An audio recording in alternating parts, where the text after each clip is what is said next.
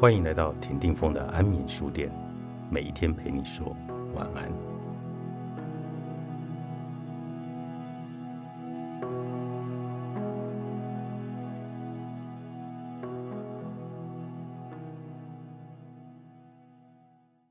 我记得你说过，现在的我们如果能在信箱里发现一封朋友手写的信，会是多么奢侈、多么难得的喜悦。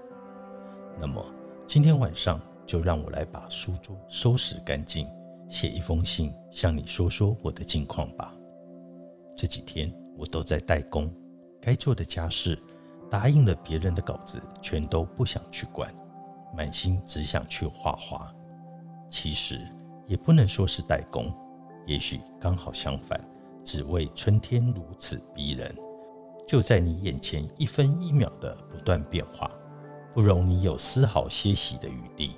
山野间的苦练开起花来，原本沉默寡言的大树，忽然都在向我高声的呼唤。这里那里纷纷现身，一棵比一棵更嚣张。院子里的花朵也是此起彼落。麻叶绣球已经谢了，两大丛彩色茉莉几乎满满的开了三个多星期。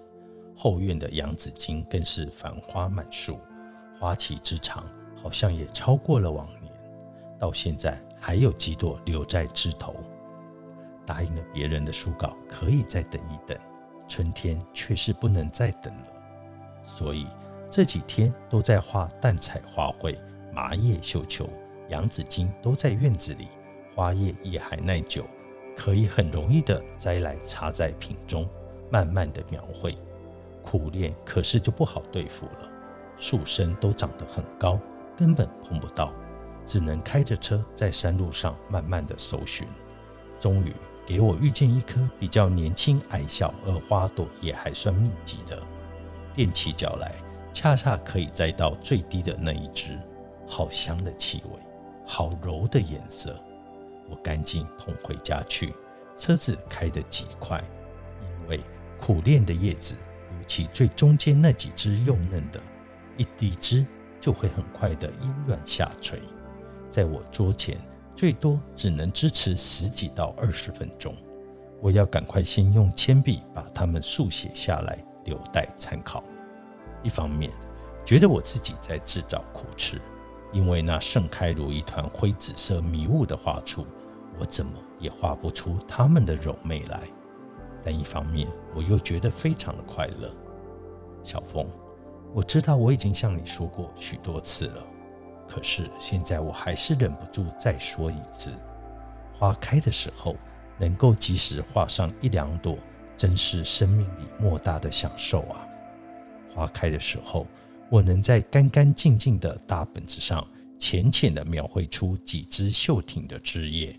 几乎就等于把此时此刻的一些浮光掠影也收进本子里了，心也会因此而静定了下来。这几天，一边反复聆听着舒伯特的钢琴三重奏，一边用淡淡的长律和松律交替的晕染着苦练的副业。当那首降一大调第二乐章的慢板出现时，我心中就会交叠出一幅又一幅。往日的画面，常常出现的是和父亲同行的波王式街巷，或者是莱茵河边的日出日落。原来我曾经拥有过的那样从容的时光，那时父亲还在，人世间的一切都还有余裕。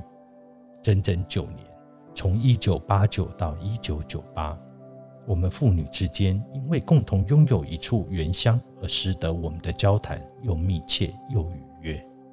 父亲因为有一个女儿，终于可以稍稍了解他的乡愁，而觉得快乐。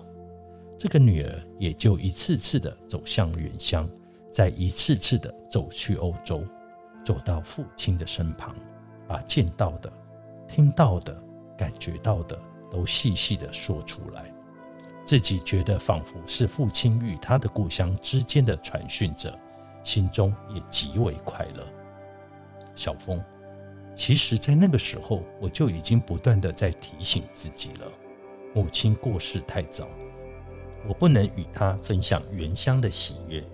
可是父亲还健在，我应该珍惜眼前这难得的好时光，分分秒秒都不要错过才是。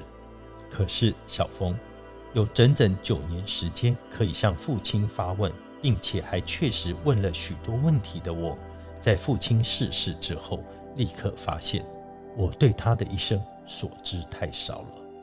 有多少最需要知道答案的问题，我却从来没有触及。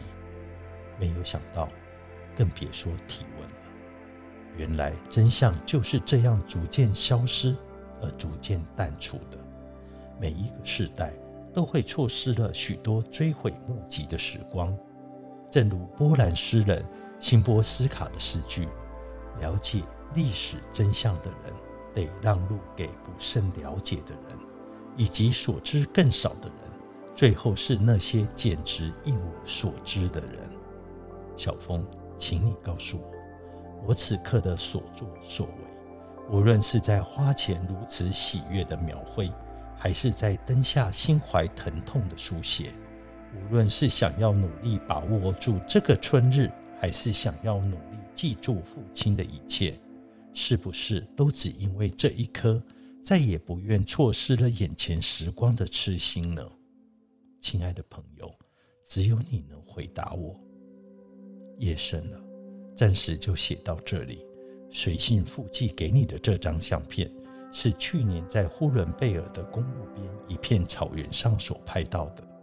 原来一路上看见这些粉紫色的野花盛开，心里非常兴奋，嚷着要下去拍几张，却没想到拍完之后，当地的朋友对我说，在夏天我们是可以看见开满了花的草原。却绝不希望看见这种花，因为只要它一出现，就是宣告这片草原已经面临严重退化到将要消失的绝境了。朋友的面色凝重，我举着相机的双手顿时觉得软弱无力。从来没有想到，一朵美丽的野花所传达的，竟是如此狰狞恐怖的讯息。小峰，你可知道？那时我所站立的地方，正是我的族人引以为豪的呼伦贝尔大草原的心脏地带啊！难道我们永远都要追悔莫及吗？宁静的巨大，作者席慕容，原神出版。